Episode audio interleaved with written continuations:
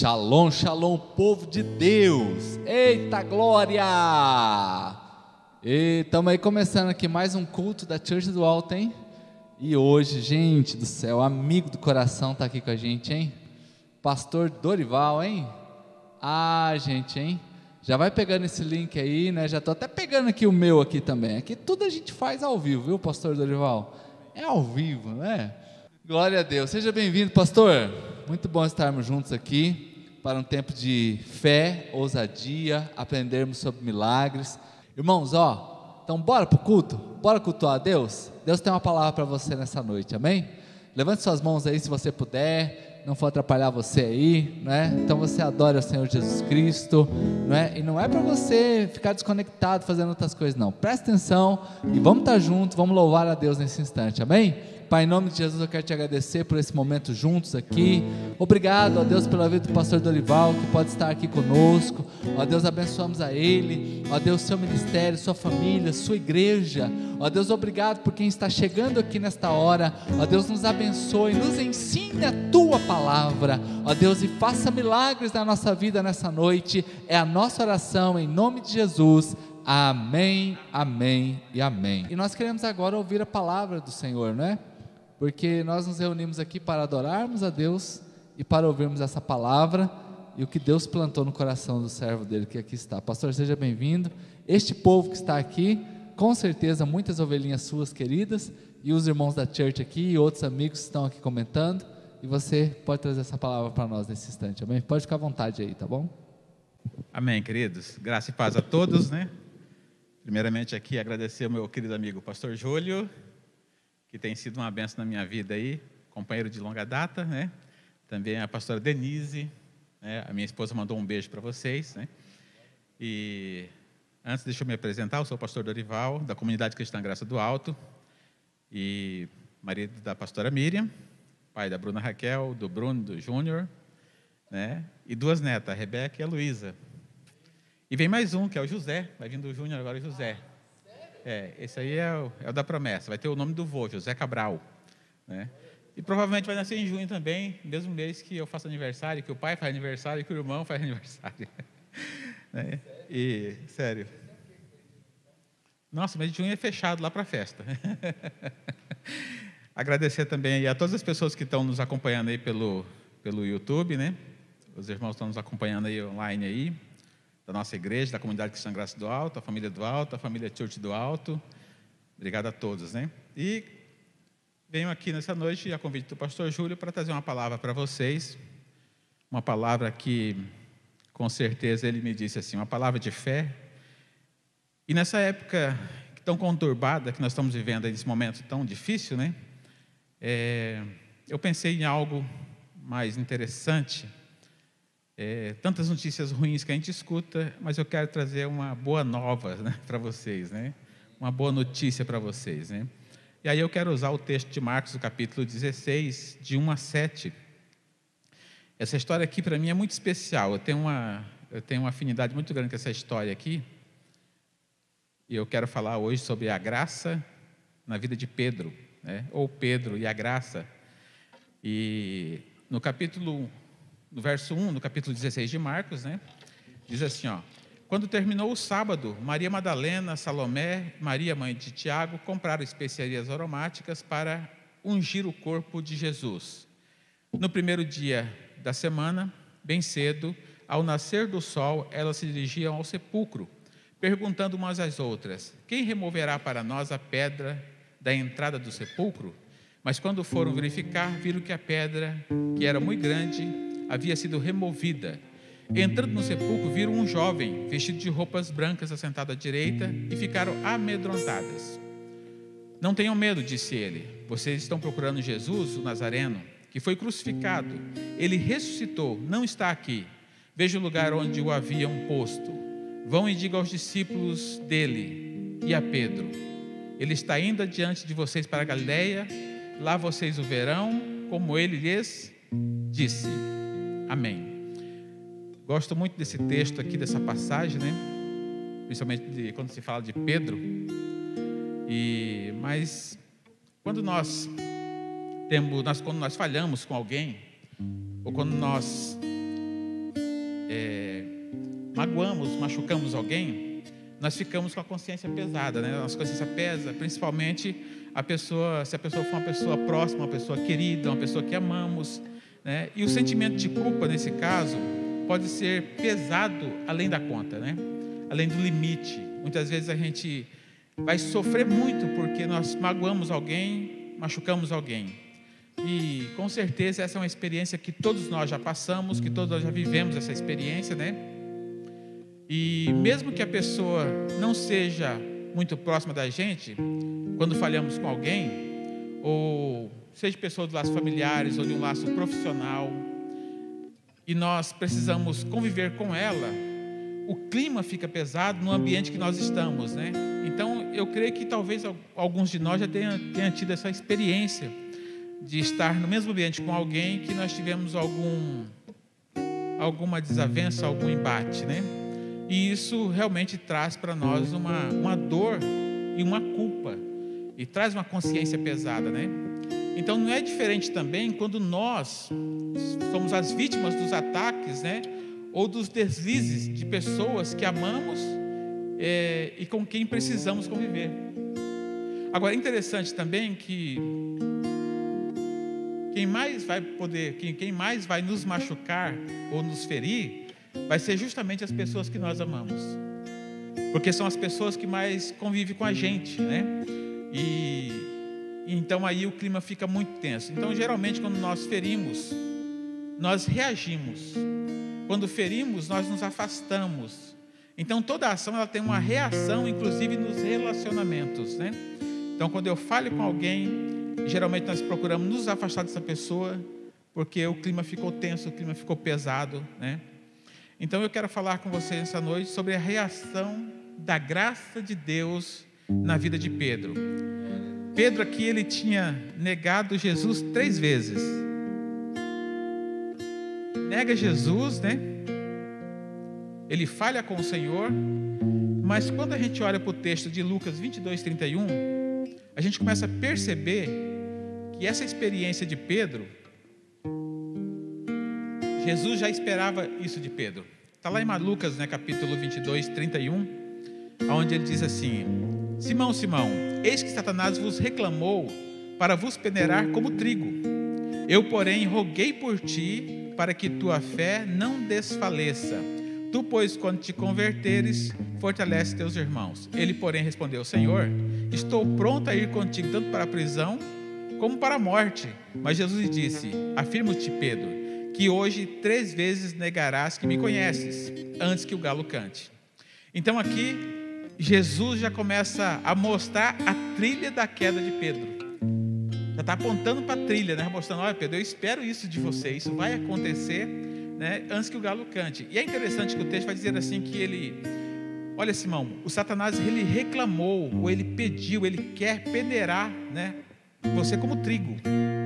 Mas eu roguei. E é interessante que Jesus ele roga aqui ao Pai para que a fé dele não desfaleça, não para que ele não seja peneirado, porque ele foi peneirado. Quando ele nega Jesus aqui, ele passa pela peneira. Ele é sacudido aqui nesse momento, né? Então aqui nós vimos aqui então a trilha da queda de Pedro, né?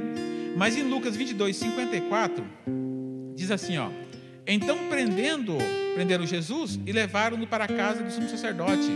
Pedro o seguia à distância, mas quando acenderam um fogo no meio do pátio e se sentaram ali ao redor dele, Pedro sentou-se com eles. Uma criada ouviu ali a luz do fogo, olhou fixamente para ele e disse: Esse homem estava com ele. Mas ele negou: Mulher, não o conheço. E pouco depois um homem o viu e disse: Você também é um deles. E ele disse: Homem, não sou. Cerca de uma hora mais tarde, outro afirmou: Certamente este homem estava com ele, pois é Galileu.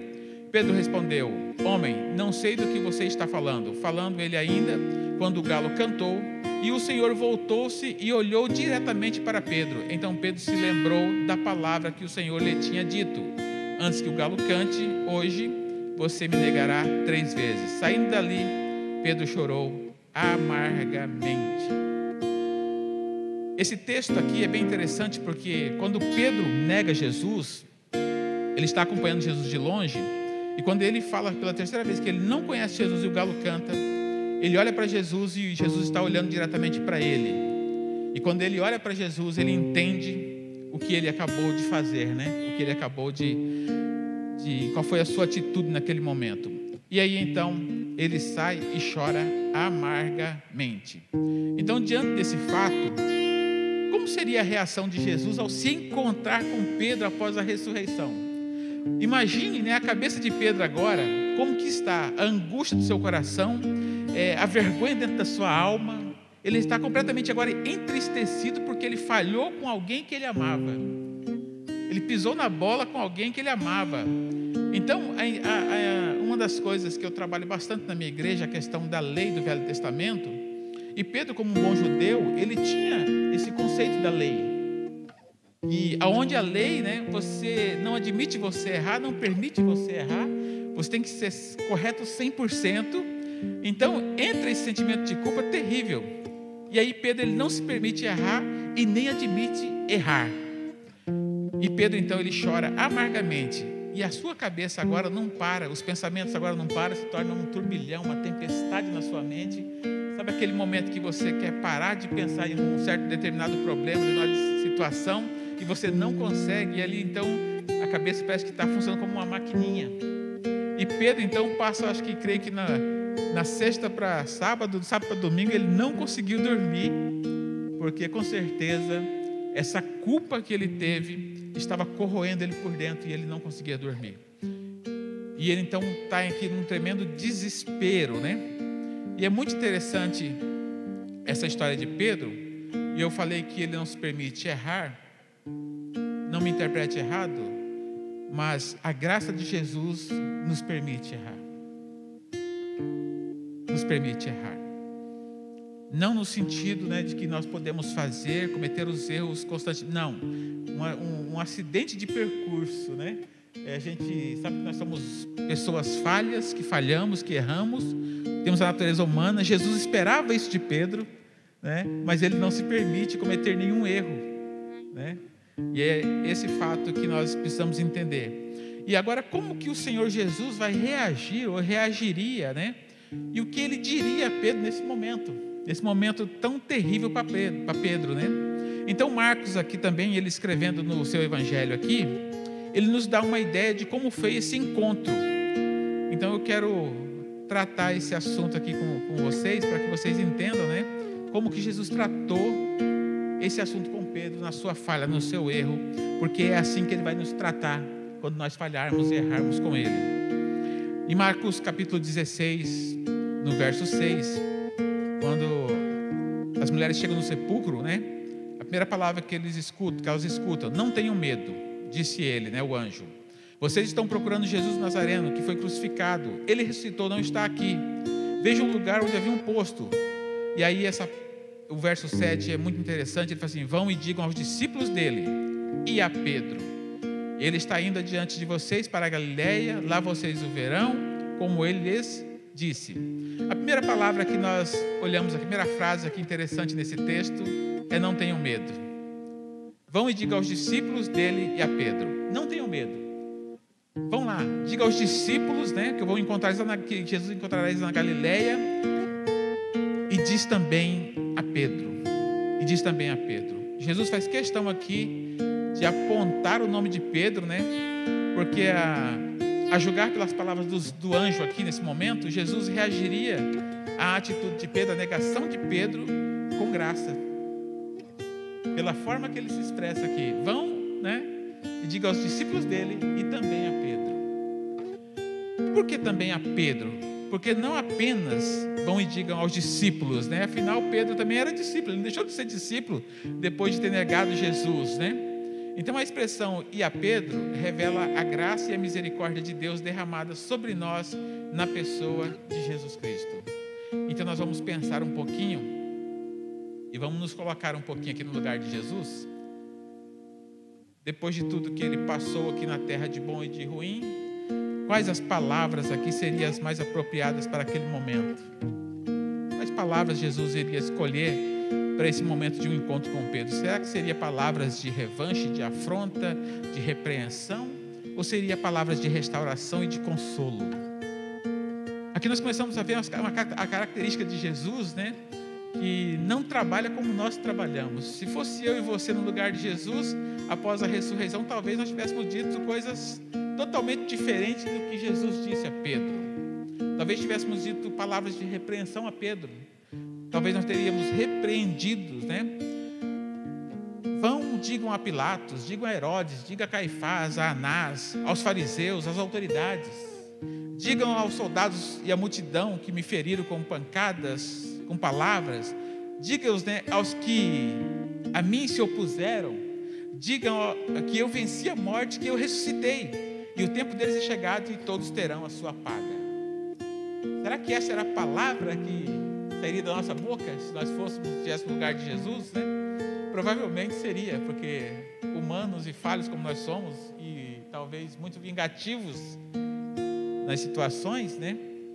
Por isso é importante a gente aprender de Jesus e aprender a ter a mente de Cristo. Então, suas palavras não foram de repreensão, mas de, restaura, de restauração e de consolo. Não temam. Vão e digam aos discípulos e a Pedro: avise que eu venci a morte e ressuscitei. Vim para restaurar a paz diga a todos, mas diga especialmente a Pedro: Eu vim para trazer paz. Para isso eu ressuscitei, para trazer a paz. E digam a Pedro, digam a Pedro, porque talvez Pedro não quisesse ir a Galiléia se encontrar com Jesus. Talvez na, na mente dele, ele falou, não, não teria como eu chegar até Jesus e, e me aproximar dele, porque com certeza eu não serei bem recebido. Talvez na cabeça de Pedro. É tão interessante quando eles correm para o túmulo, né? Diz que o, outro, o João correu primeiro, ele correu primeiro que João para ir para o túmulo quando ele ficou sabendo da ressurreição. E Pedro, ele vai depois. Ele, ele sai primeiro, João sai depois. E no meio do caminho, João passa por ele. Será que no meio do caminho a consciência pesou um pouquinho? E ele lembrou que tinha negado Jesus? E as passadas dele ficaram menor? Né? E ele começou a ficar, recuar um pouquinho? E eu costumo dizer o seguinte: que quando nós caímos, nós caímos nos braços da graça. Então, quando nós falhamos, corra para os braços de Jesus, mas corra com vontade, corra com, com ímpeto. Faça como o pastor Júlio, corra. O pastor Júlio tem corrido bastante, né? Praticado bastante esporte corrido, então isso tem sido uma benção, né?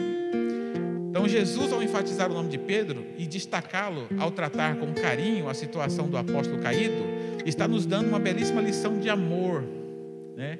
mostrando o amor. Né? Mas a maior prova de amor que Deus nos dá está lá em Romanos 5,8. Mas Deus prova o seu próprio amor para conosco pelo fato de ter Cristo morrido por nós, sendo nós ainda pecadores. A sua mensagem é de esperança para o pecador perdido. Então, quando ele morre na cruz, ele prova o seu amor. A maior expressão de amor na cruz do Calvário está lá. Mas essa história aqui mostra uma expressão de amor na prática. Jesus praticando essa é, é, com uma pessoa que o ofendeu diretamente, né? Muitos caíram, muitos traíram, muitos negaram, tanto em palavras como em atitudes, né? E se você está no pó ou com consciência pesada por ter pecado contra alguém, contra Deus, em Jesus você pode encontrar a graça. Você encontra a graça, você encontra o perdão, você encontra a restauração, você encontra o consolo. Você não vai encontrar em Jesus a rejeição. Essa palavra você não vai encontrar nele, porque Deus ele é amor. E quando se falamos que Deus é amor, isso é a essência de Deus. É a essência dele. Não é só uma palavrinha bonita, não, é a essência de Deus, ele é amor, né? Então os homens costumam reagir às afrontas com raiva, com revolta, com desprezo, com maldade. Mas o Senhor reage nos buscando com Sua graça. Nos, e, e, nós não buscamos a Deus. Uma coisa que nós precisamos entender é isso: que nós não buscamos a Deus. Ele nos buscou e nos encontrou. Ele desceu do céu e veio ao nosso encontro, nos buscou e nos encontrou. E a canção que o nosso irmão cantou agora há pouco aqui, né? Eu quero ser achado em Jesus. Nós somos achados, nós, somos, nós, nós estamos nele, né? Então ele nos buscou e nos encontrou, nós já estamos nele. Então o Senhor nos buscou, né? Então nós podemos sempre entender e sempre confiar no Senhor que ele nos buscou e nós estamos assentados com ele à direita de Deus Pai. Estamos assentados. Essa é a nossa posição em Cristo. Eu estou assentado com Cristo. Nós estamos assentados com Cristo. Essa é a nossa posição. Porque muitas vezes a religião diz o seguinte: que nós temos que caminhar, permanecer para ser, né? Mas o cristianismo diz ao contrário: nós somos filhos, estamos assentados com Cristo, por isso eu posso caminhar e permanecer. É diferente, eu estou em Cristo Jesus, né? Então foi isso que ele quis dizer quando afirmou: Não temam, vão e digam aos discípulos e a Pedro. E essas são as verdades maravilhosas sobre a graça de Deus em Jesus Cristo.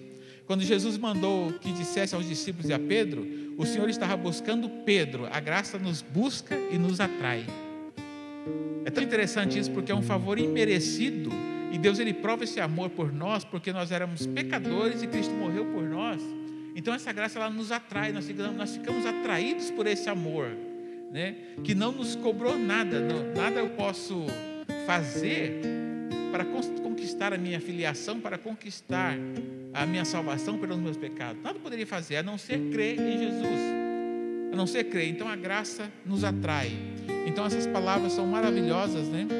E apesar de ter negado o Senhor de uma forma cínica, né? Não o conheço covarde, compulsiva, né? Pois ele temeu pela própria vida. Ele negou três vezes. Então Pedro, ao ouvir o nome dele destacado dos demais discípulos, saindo dos lábios das mulheres que levaram o recado dos anjos, né? Percebeu que é sempre possível permanecer na graça, mesmo depois de ter errado, porque a graça não te dá uma segunda chance. Eu falo isso na minha igreja direto. A graça não te dá uma segunda chance. Porque quando você cai, você cai dentro da graça. Você cai nos braços da graça. Então nós permanecemos. Nós caímos, levantamos e prosseguimos. Porque muitas vezes as pessoas têm a ideia de que nós caímos e temos que começar tudo de novo. Não. A graça nos permite que nós erramos, mas levantemos onde nós caímos e prosseguimos e continuamos. Então, para mim, a graça não dá segunda chance. Né? Nós vivemos a graça, nós estamos é, unidos com Cristo nessa graça maravilhosa. Né? Então, permanecer na graça não depende do que fazemos, do que sentimos, nem do que os outros pensam a nosso respeito. Permanecer na graça de Deus é possível por causa do que Cristo fez na cruz do Calvário. Foi a morte de Cristo na cruz que nos conquistou e nos fez filhos, né? E nós somos agora herdeiros de uma eternidade com Cristo por Cristo Jesus. Quando Jesus viu Pedro chorando, arrependido, levantando-se e saindo do meio da roda dos escarnecedores da casa de Caifás, o perdão já estava sobre ele. É interessante isso, nós começamos a analisar isso. O perdão já estava sobre ele, mesmo que ainda Cristo não tinha ainda trazido a revelação da graça na cruz do Calvário. O perdão já estava sobre ele, porque Jesus já esperava essa reação dele. Né? Porque às vezes, uma das coisas que as pessoas não entendem é que muitas vezes eles acham que são pecadores porque pecam. E nós pecamos porque somos pecadores.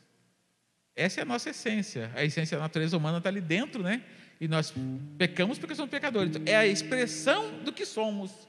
Então, o pecado, muitas vezes as pessoas acham que vai surpreender Deus. O nosso pecado não surpreende Deus, Deus espera isso de nós.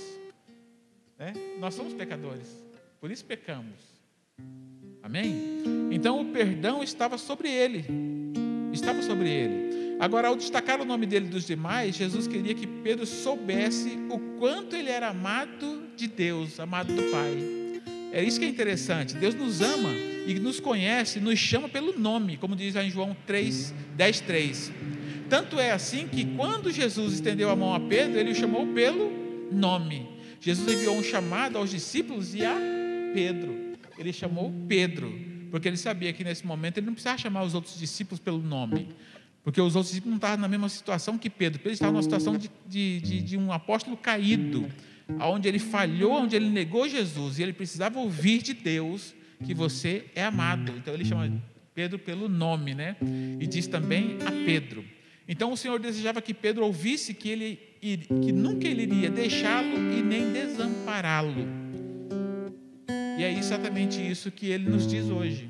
O Senhor nunca vai me deixar e nunca vai te deixar. Ele nunca vai desamparar o meu irmão. Ele jamais vai nos deixar e nunca vai nos desamparar. O pecado ele pode acabar com os corações, com família, e ele acaba mesmo, né? Ele destrói vidas, ele pode destruir pessoas e planos, e ele faz. Mas quando as pessoas se quebrantam diante de, um, de, de Deus e se arrependem, se convertem dos maus caminhos, o Senhor manifesta a sua graça maravilhosa e continua chamando pelo nome dizendo: Não te deixarei e nem te desampararei. Então a graça de Deus, ela nos dá experiência pessoal. Ela nos dá experiências pessoais, né? A graça de Deus, querido, eu costumo dizer na minha igreja que não é só uma mensagem bonita, que eu ouço, acho bonito e gostei. Não. A graça, além de você ouvir, você tem que ter a revelação dela. Ter a revelação da graça. Entender o amor de Deus. Porque é isso que vai transformar a tua vida. É impossível alguém passar pela graça, passar pela cruz de Cristo, morrer com Cristo e nascer na sua ressurreição juntamente com Ele e não ter a vida transformada. É impossível. A graça é transformadora, transformadora. E ela nos transforma nas experiências particulares, nas nossas experiências pessoais. Então a graça de Deus, ela quando nos alcança, ela nos dá, aliás, quando ela nos alcança, ela nos dá vida e nos proporciona um relacionamento de amor com o Pai. Nos proporciona um relacionamento de amor com o Pai. Então nós precisamos lembrar que uma das primeiras coisas que Jesus fez ao sair do sepulcro foi encontrar-se com Pedro em particular. Ou seja, a graça não é só uma ideia ou um método, a graça é uma pessoa, é Jesus, é, é o próprio Jesus. E aqui Jesus resolve encontrar-se e se encontrar com Pedro em particular. Uma experiência pessoal única que vai transformar a vida de Pedro, que vai mudar a vida de Pedro. Lá em 1 Coríntios 15, no verso 4 e 5, foi sepultado e ressuscitou ao terceiro dia, segundo as Escrituras, e apareceu a Pedro e depois aos doze. Olha que coisa interessante isso. Então, antes de se encontrar com o restante dos discípulos, Jesus encontrou-se primeiramente com Pedro em particular. Lucas 24, 34 diz assim: ó, os quais diziam: O Senhor ressuscitou e já apareceu a Simão. Ou seja, ele apareceu primeiramente a Pedro. Na minha igreja, nós fizemos um tempo atrás uma série de ministrações falando sobre a mesa. E quando a gente foi, vai, vai, quando você vai pesquisar sobre a mesa no, no, na internet e na Bíblia, você vai se surpreender a mesa, ela é o altar da família. A mesa está a presença de Deus. Na mesa tem o pão da vida. Então ali você tem uma experiência pessoal com a família. E uma pesquisa feita que a maioria das famílias que tem pelo menos uma refeição por dia com todos os familiares na mesa tem menos filhos rebeldes e menos índice de divórcio. Porque a mesa ela é algo especial, ela é uma, uma experiência com Deus que você só pode ter ali, naquele momento. Então, esse encontro com Pedro aqui, e Pedro com Jesus, para mim aqui não tem igual. Para mim é um encontro que fala de sentimentos que rege nosso relacionamento com o Pai. Fala do amor incomparável, fala da compreensão, fala do respeito, fala da amizade, fala do tratamento. Jesus ele preparou que daqui uma mesa para Pedro é bem interessante o texto que diz assim, ó, João 21, 15. Depois de terem comido, olha só, depois de terem comido, quando ele chega ali na praia, Jesus já tinha assado um peixe ali para eles, e ele se assentou juntamente só ele e Pedro, e os dois ali participaram de uma refeição juntos. Depois da refeição, Jesus perguntou a Simão, filho de João, ama-me mais, ama-me mais do que a, outros, a estes outros? E ele respondeu, sim, Senhor, tu sabes que te amo. E ele lhes disse: Apacenta meus cordeiros. E tornou a perguntar pela, pela segunda vez: Simão, filho de João, tu me amas? E ele respondeu: Sim, Senhor, tu sabes que te amo. E disse-lhe: Pastorei as minhas ovelhas. E pela terceira vez Jesus lhe perguntou: Simão, filho de João, tu, tu me amas? E Pedro entristeceu-se por ter lhe perguntado pela terceira vez: Tu me amas? E respondeu-lhe: Senhor, tu sabes todas as coisas, tu sabes que eu te amo. Jesus lhe disse: Apacenta minhas ovelhas. Esse encontro de Jesus aqui com Pedro, para você entender melhor, quando Jesus pergunta, Pedro, tu me amas? Ele está falando sobre o amor ágape. Então ele fala assim: Pedro, tu me agapes como eu te agape. E Pedro responde com amor fileu, né? Eu gosto muito do Senhor. Para as pessoas ficar mais claro, né? Tu me amas, eu gosto muito do Senhor. E na terceira vez, creio eu que Pedro deve ter suspirado fundo e falou: Senhor, tu sabes que eu te agape. Tu sabes o como eu te amo, tu sabes o quanto eu amo. Não foi porque eu falhei, foi porque eu errei que eu deixei de amar. Muito pelo contrário, eu ainda continuo amando, né? Então, o que eu acho interessante nesse momento aqui é que Pedro esperava que Jesus tocasse no assunto da negação. E Jesus simplesmente não toca nesse assunto. Por que, que Jesus não toca nesse assunto? Porque a Bíblia diz assim que na nova aliança, o Senhor perdoaria os nossos pecados e das nossas iniquidades ele jamais se lembraria. Ele já tinha morrido na cruz do Calvário e ele jamais iria apontar o dedo para Pedro e acusar o Pedro de ter negado. Pedro, mas Pedro, na cabeça de Pedro, ele esperava que ele fosse negado, que ele tocasse nesse assunto. Jesus então responde a negação de Pedro com graça, expressão do amor de Deus, Jesus não toca no assunto porque já esperava isso de Pedro, ser negado por ele, já esperava, tanto que ele falou para Pedro que isso iria acontecer. Existe dentro de nós a natureza humana. O pecado está no ato, não está no ato, mas está na essência de quem somos, né? como eu disse. Né? Você não peca, você, não, você não, não é pecador porque você peca, você peca porque você é pecador. Então Jesus já esperava de Pedro. Então, todas as nossas experiências com Deus são pessoais, particulares e intransferíveis. São pessoais, particulares e intransferíveis. E são experiências que marcam a gente por resto das nossas vidas, né? Não são possíveis por causa de fé de outras pessoas, não vem de tradição nem de igreja, não passa de pai para filho, não vem de rituais ou de lugares sagrados, não são distribuídas em massa dentro da igreja, mas sim de um relacionamento íntimo de fé íntimo de fé. Talvez você pense que se você chorar, se você lamentar, que você se esguelar diante do Senhor, você vai mover o coração. Você não vai mover o coração de Deus dessa forma. A única forma de mover o coração de Deus se chama fé. O coração de Deus é movido por fé. Fé aonde? Aonde que eu tenho que manifestar essa fé? Quando os fariseus chegaram em Jesus e falou assim: Senhor, como faremos as obras de Deus? Como faremos? E ele pegou e respondeu. Eles perguntam isso no plural: Como faremos as obras? E ele responde no singular: A obra é essa, que creais naquele que ele enviou, ou seja, que creais no Filho de Deus. Então, a, a nossa atitude de fé, o nosso relacionamento íntimo de fé com o Pai, está ligado à nossa fé em Jesus. Você quer ver uma coisa interessante? Quer conquistar o coração do pastor Júlio? Ame a filha dele. A filha dele. Você vai ser, vai ganhar o coração do pastor Júlio. Porque se você colocar sua fé em Jesus, você ganha o coração do Pai. Você ganha o coração do Pai. A única coisa que move o coração de Deus é a nossa fé em Cristo Jesus. Eu costumo dizer que Jesus Cristo ele é o nosso único pilar de fé.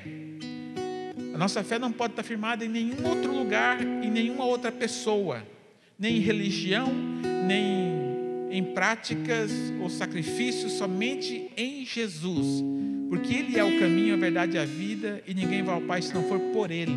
Então, o nosso pilar de fé se chama Jesus. Nós confiamos em Jesus, Ele é o nosso intercessor, assim como Ele intercedeu por Pedro aqui para que Deus não permitisse que a fé dele desfalecesse, né, mas permitiu que ele passasse por essa provação, onde ele negou Jesus e ele foi peneirado.